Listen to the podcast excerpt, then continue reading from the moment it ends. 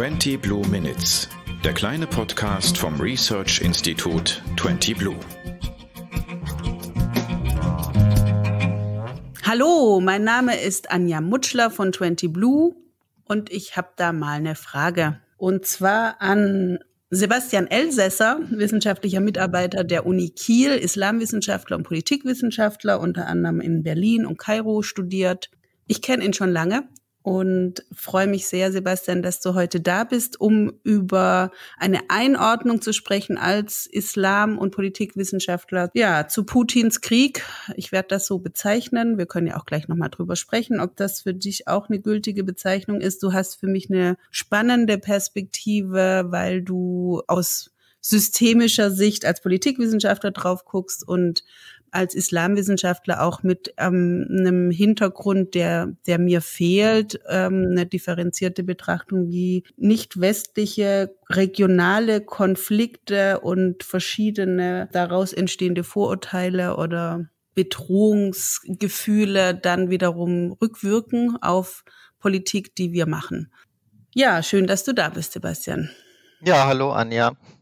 Wunderbar meine erste Frage ist so ein bisschen gefühlig, weil, weil ich das Thema gar nicht so gut rational allein betrachten kann. Es ist dieses Gespräch ja Teil von mehreren Gesprächen, die ich jetzt führe für die aktuelle Ausgabe des Podcasts 20 Blue Hours. Und die, die, die Ursache dafür ist, dass ich es ganz schwierig finde, irgendwas Abschließendes zu sagen. Es ist jetzt auch mit dir eine Suchbewegung, also keine Sorge, ich erwarte keine abschließende Antwort. Aber was mich immer begleitet bei allem, was ich höre und lese, da gibt's ja dann auch Dinge, die man als positiv darstellt. Und dann denke ich immer, Mann, es gibt nichts Gutes an einem Krieg. Punkt. Und jetzt will ich mal von dir wissen, ob dir das auch so geht. Es ist verlockend manchmal vielleicht in so einem Krieg oder manchmal spitzen sich ja Konflikte so zu und manchmal denkt man so, ach, irgendwie, wenigstens gibt es jetzt bald eine Lösung, auch wenn sie gewaltsam ist. Mhm. Es ist aber eine Versuchung, die Sachen einfacher zu denken, als sie sind. Ich glaube, du hast schon recht. Letztendlich kommen sehr viel schlechte Sachen aus, aus sowas raus als gute Sachen. Das Beste, was man erwarten kann, dass vielleicht viele Menschen und auch die betroffenen Länder ohne größeren, längeren Schaden daraus gehen. Mhm. Was das Emotionale angeht, aus, aus meiner Perspektive als Islamwissenschaftler oder jemand, der sich mit dem Nahen und Mittleren Osten beschafft, ist man vielleicht eher dran gewohnt, dass es halt auch sowas wie Kriege äh, und kriegerische Konflikte gibt und vielleicht auch so ein bisschen abgestumpft, sich nicht immer so anfassen zu lassen, woran viele Leute auch zu knabbern haben, wie Putin selbst, wenn man ihn sozusagen als vielleicht so ein bisschen chauvinistischen Russen akzeptiert hat. Warum muss er das seinem Volk und auch dem ukrainischen Volk antun? So ein Gedanke, den ich natürlich schon so ein bisschen ähm, hatte in dem Zusammenhang, wenn man die Reaktion vieler Menschen in Deutschland sieht. Der Krieg zeigt das, was ich mir auch öfters denke, wenn sehe, wie über die arabische Welt diskutiert wird, dass man nicht so weit kommt, wenn man nur auf sich selber guckt. Mhm. Auch, auch im Guten, wenn man die positiven Ziele, die man sich erhofft und die man vielleicht auch äh, natürlich nach außen projizieren möchte, ähm, glaubt, ähm, umsetzen zu können, in, indem man nur auf sich selbst guckt und wie, wie viele Menschen eben in Deutschland sozusagen auf ihre eigene Friedensbewegtheit und Friedensbemühungen mhm. und so weiter ähm, und sich darauf sehr viel eingebildet haben. Und das ist natürlich sozusagen brutaler Realitätsschock. Ja, das ist auch der Teil, wo ich immer ähm, bei mir selber und bei vielen anderen natürlich auch. Ich meine, man geht auch, öffnet Twitter und dann schließt man es irgendwann wieder genervt. Da sind wir ja zu Hause mit so einer halbwegs selbstmitleidigen Haltung auch. Ne? Also es ist, es ist super schwierig, gerade überhaupt eine Begrifflichkeit zu finden, wo man den Eindruck hat, es wird der Sache gerecht. Diese, wenn du sagst, lass uns mal von unserer eigenen Perspektive wegschauen, würde dir da jetzt auch einfallen, wo man hinschauen sollte? Natürlich sollte man hinschauen zu den Leuten, mit denen man sich ähm, was gemeinsam hat, mit denen man ähm, solidarisch sein möchte, ähm, die einem Hoffnung geben. Mhm. Ähm, in die Richtung sollte man schauen, aber glaube ich auch mit dem realistischen Blick, dass man für die jetzt ganz kurzfristig, natürlich so abgesehen davon, dass man, wenn Geflüchteten helfen kann und so, aber ansonsten ganz auch fürs Erste erstmal nicht viel tun kann. Ja. Findest du, dass die aktuelle westliche Politik die richtigen Dinge tut? Im Großen und Ganzen ja, glaube ich. Natürlich sind, kann man die Konsequenzen im Einzelnen noch nicht absehen, aber ich glaube schon, dass jetzt auch eine sozusagen eine irgendwie militärische Antwort auch nö nötig ist. Also ich, ich sehe da keine Alternative dazu. Sicherlich wird man das auch in Zukunft daran arbeiten müssen, das auch wieder einzufangen. Das löst natürlich wieder auch, das ist ja klar, also, ähm, und das ist aber nicht bei jeder Politik so. Man hat da auch wieder Leute mit im Boot, mit denen man eigentlich nicht so gern zusammen im Boot sein möchte. Ja. Und das kann man auch jetzt schon wissen. Werden da vielleicht Begehrlichkeiten geweckt, die, gegen die man später ankämpfen muss? Aber ich finde, das sollte man ganz realistisch und gelassen so sehen. Mhm. Und nicht sagen, oh Gott, wenn, wenn wir jetzt irgendwie Waffenlieferungen oder Aufrüstung oder so, dann löst es jetzt irgendwie eine Lawine aus und das können wir dann nicht mehr kontrollieren. Na, die Frage ist halt, was wäre jetzt auch die Alternative gewesen, ne, zu dieser geeinten Antwort? Also die Kritikpunkte sehe ich durchaus auch, aber ne, also jenseits des Meckern höre ich dann auch selten irgendwas, was jetzt akut auch helfen würde.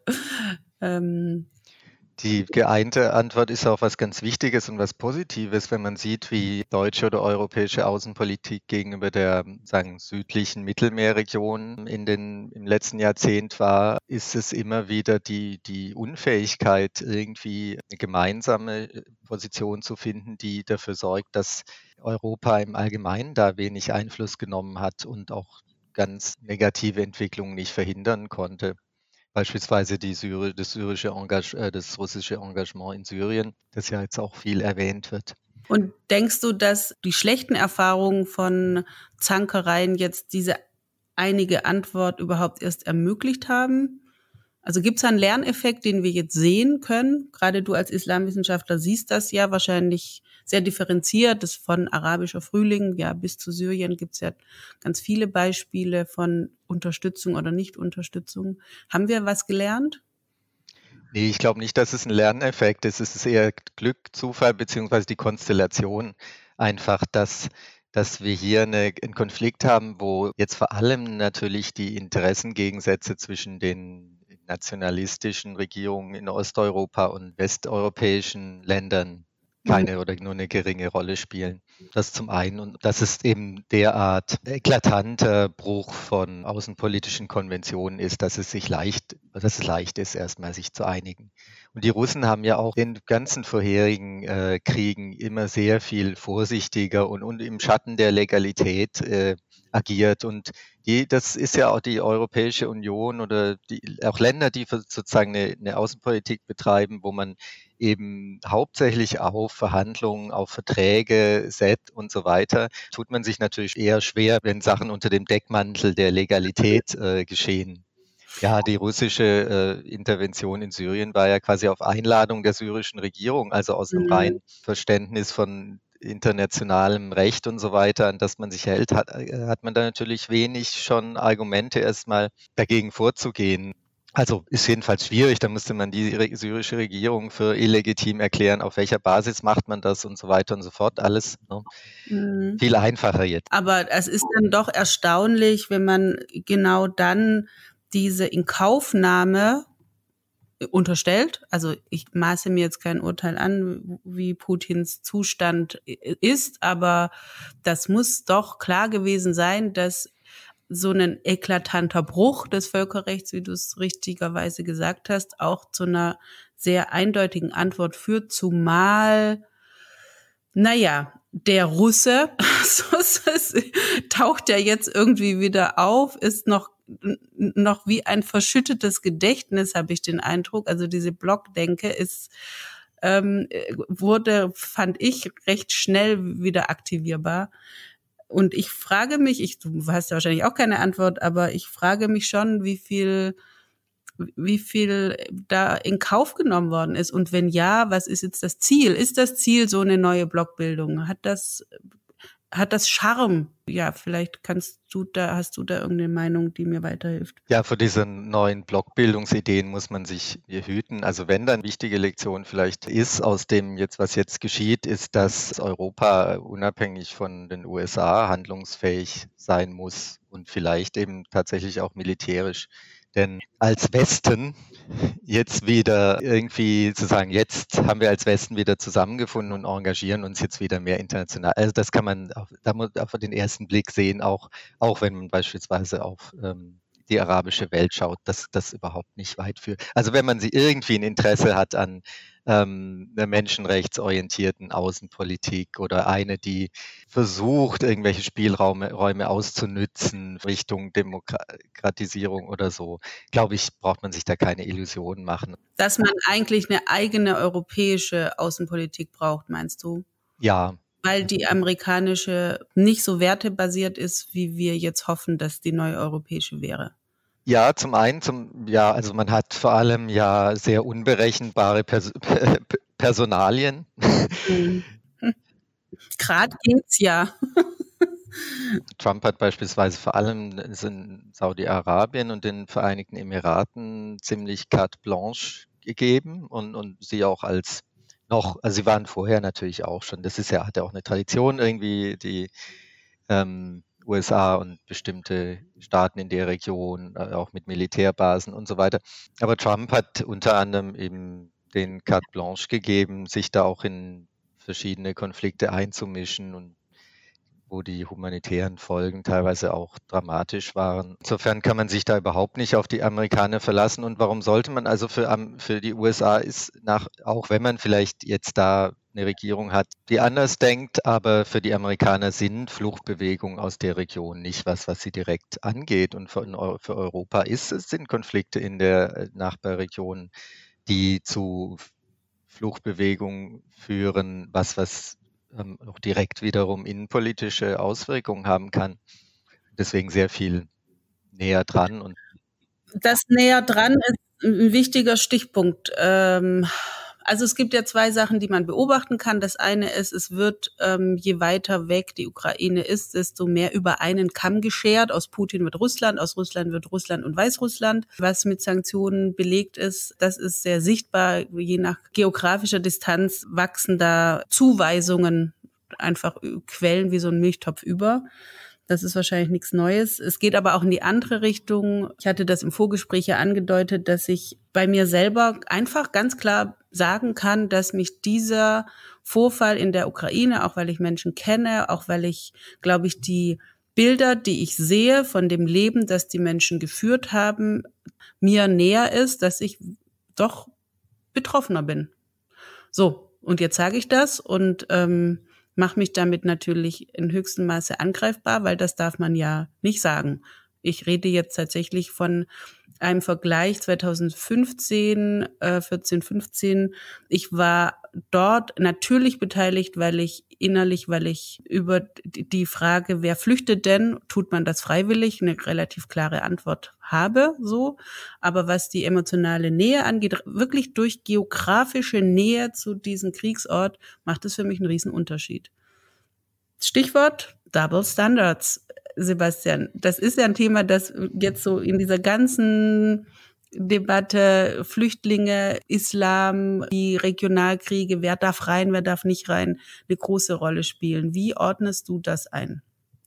Bin ich jetzt total falsch? Darf ich das nicht denken? Die, äh, die erste Frage, fühlst du dich da näher oder mehr betroffen? Ist das irgendwie ein, ein moralisches oder ethisches Problem? Finde ich nicht.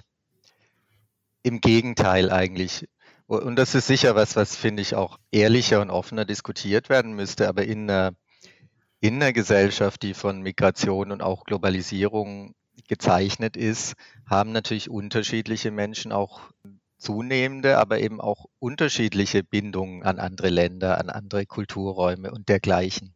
Mhm. Und das ist auch vollkommen normal und, und das ist alles legitim. Es gibt eben Menschen in unserer Gesellschaft, die sie sehr eng verbunden sind mit Osteuropa. Es gibt Menschen, die sehr mit den USA sehr eng persönlich verbunden sind, beruflich. Mit Ägypten, genau. Mit arabischen, äh, ja. auch mit Palästina beispielsweise oder mit Israel. Mhm. Und ich finde, in einem guten öffentlichen Diskurs würde man das sich gegenseitig anerkennen.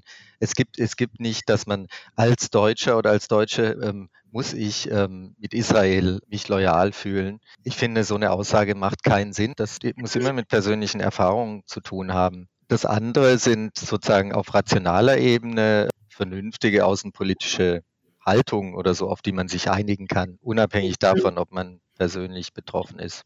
Mhm. Ja, also es, das ist auch nochmal ein wichtiger Punkt mit den vernünftigen Haltungen. Jetzt sprechen wir mit anderen Ölstaaten, die jetzt vielleicht so lupenreine Demokraten sind wie damals Putin. Ähm, dieses blöde Energieproblem scheint dazu zu führen, dass man vom Regen in die Traufe kommt, was Kooperationen angeht. Also ich sehe das als ein großes Thema vor der Nachhaltigkeitsdebatte auf uns zurollen. Energiepolitik, Brückentechnologien, die nächsten zehn Jahre irgendwie absichern, um unseren Wohlstand nicht zu gefährden. Also rennen wir dann vom einen Autokraten zum nächsten. Ja, also weniger Abhängigkeit von Russland heißt wahrscheinlich mehr Abhängigkeit von den arabischen Golfstaaten und dergleichen. Ja, vielleicht wäre es tatsächlich äh, schlau gewesen, schlauer gewesen, eben von der Kernkraft direkt dann äh, zu, äh, zu den erneuerbaren Energien zu wechseln. Aber gut, das ist jetzt, da kann man jetzt irgendwie nachkarten, aber ich glaube, das hat jetzt keinen Sinn mehr. Ja. Also was du gerade vorhin gesagt hast, hat mir gut gefallen, einfach, dass man an einer bestimmten Stelle auch einen realistischen Pragmatismus walten lässt. Also Dinge sind auch, wie sie sind. Wir haben noch nicht genügend erneuerbare Energien. Aber wir haben jetzt natürlich mit einem Habeck beispielsweise durchaus jemand, der da ohne ähm, ideologische Verzichtsübungen äh, alles tun wird, um diese, diesen Schritt so schnell wie möglich zu ziehen. Also mal abseits von irgendwelchen Diskursen ist das, glaube ich, begrüßenswert. Ich weiß auch nicht, kannst du für mich mal einen Ausblick geben? Also ich habe an der Situation jetzt, wie wahrscheinlich viele, gemerkt, es gibt schon diese vielbeschworene Zeitenwende dahingehend, dass wir uns als Europa besinnen müssen wer wir sind, wer wir sein wollen, wer wir sein können. Ich persönlich bin froh, dass wir gerade einer Baerbock und einem Habeck äh, vor allem zwei Personen haben, die das können, klar zu sprechen, äh, widerspruchsfrei zu sprechen. Das geht mir beim Scholz jetzt nicht ganz so, wenn ich ehrlich bin. Die Haltung der SPD zu Russland finde ich sehr unaufgeräumt. Aber kann, wie sieht, stellt sich das für dich dar in der Perspektive auf viele Regionalkonflikte? Wird diese wertebasierte Außenpolitik Bestand haben können? Können wir das durchziehen, sowohl als Deutschland als auch als Europa? Oder müssen wir immer wieder Augen zu und durch und hoffen, dass es nicht so schlimm wird, um dann bis zum nächsten Ereignis dieser Art äh, wieder aufzuwachen und zu sagen, oh Gott, es ist doch schiefgegangen. Wie schätzt du das ein? Also erstmal, ich, ich finde es gut, dass man darüber diskutiert und das, das auch versucht, ähm, ob man das jetzt wertebasierte Außenpolitik oder feministische Außenpolitik nennt oder man muss sich, glaube ich, aber trotzdem klar sein über die, die Grenzen dessen und dass es, wenn dann auch eher ein Langzeitprojekt ist. Mhm. Und irgendwie in der Langzeitperspektive gilt sicher, dass wenn man die eigenen Maßstäbe, die, von, die man von anderen Akteuren einfordern möchte, dann eben auch selbst konsequent umsetzen muss. Und es reicht nicht, das irgendwie ja. mal so punktuell zu tun. Mhm. Es gibt ja, was jetzt meine Region angeht, viele Leute, die sich irgendwie eine konstruktivere Außenpolitik wünschen oder eine, eine, Politik, die mehr dazu beitragen könnte, dass sich in der Region was zum Besseren verändert, was politische Freiheiten angeht, auch was wirtschaftliche Entwicklungen angeht. Ehrlich gesagt sehe ich da aber auch bis jetzt wenig praktikable Ansätze. Und auch da muss man vorsichtig sein, dass man unterscheidet zwischen dem Wunsch, dass unsere Regierung etwas machen könnte oder wir als Europa und der Frage, wie, um, wie umsetzbar das ist. Bei vielen, bei manchen Beobachtern führt es dann leicht sozusagen ähm, die Tatsache, dass negative Entwicklungen passieren, wird dann leicht als schreibt man dann auch sich selbst zu. Weil mhm. wir hätten sollen.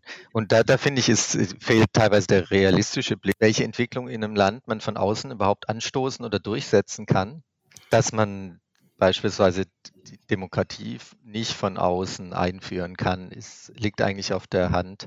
Was ich jetzt von diesem Gespräch spüre, was ich lerne, ist zu akzeptieren, dass wir in auch einer gewissen rastlosen und fehlgeleiteten Überengagiertheit des Denkens noch gar nichts bewirken. Das sind Hausaufgaben, die auch jeder Staat für sich nehmen muss. Es gibt nichts Gutes an einem Krieg, aber es gibt Momente, in denen es Krieg gibt. Darf ich vielleicht noch was zum Punkt, zum fehlgeleitete Engagiertheit? Da fällt mir nämlich ein gutes Beispiel ein, auch jetzt mit Russland. Zum Beispiel, was mich und auch andere, die sozusagen, die vielleicht, kann man sagen, regionalwissenschaftlich unterwegs sind, etwas schockiert und beunruhigt hat, ist diese sofortige Reaktion äh, der Wissenschaft, dass man eine Kooperation mit Russland auf Eis legt. Mhm. Und zwar egal in welchem Wissenschaftsbereich und zu welchem Thema und, und unter welchen Konstellationen, sondern äh, mit der Begründung, dass man jetzt mal ein Zeichen setzen müsste gegen diesen Krieg. Und das ist für mich ein typisches Beispiel dafür, dass äh, dieser, dieser Aktionismus, der aber nur auf sich selbst guckt und wie, wie kann ich mir selbst meine Entschlossenheit und rechte Gesinnung beweisen, sich nicht für die Folgen interessiert. Was bedeutet das für russische Wissenschaftlerinnen, die mit uns zusammengearbeitet haben?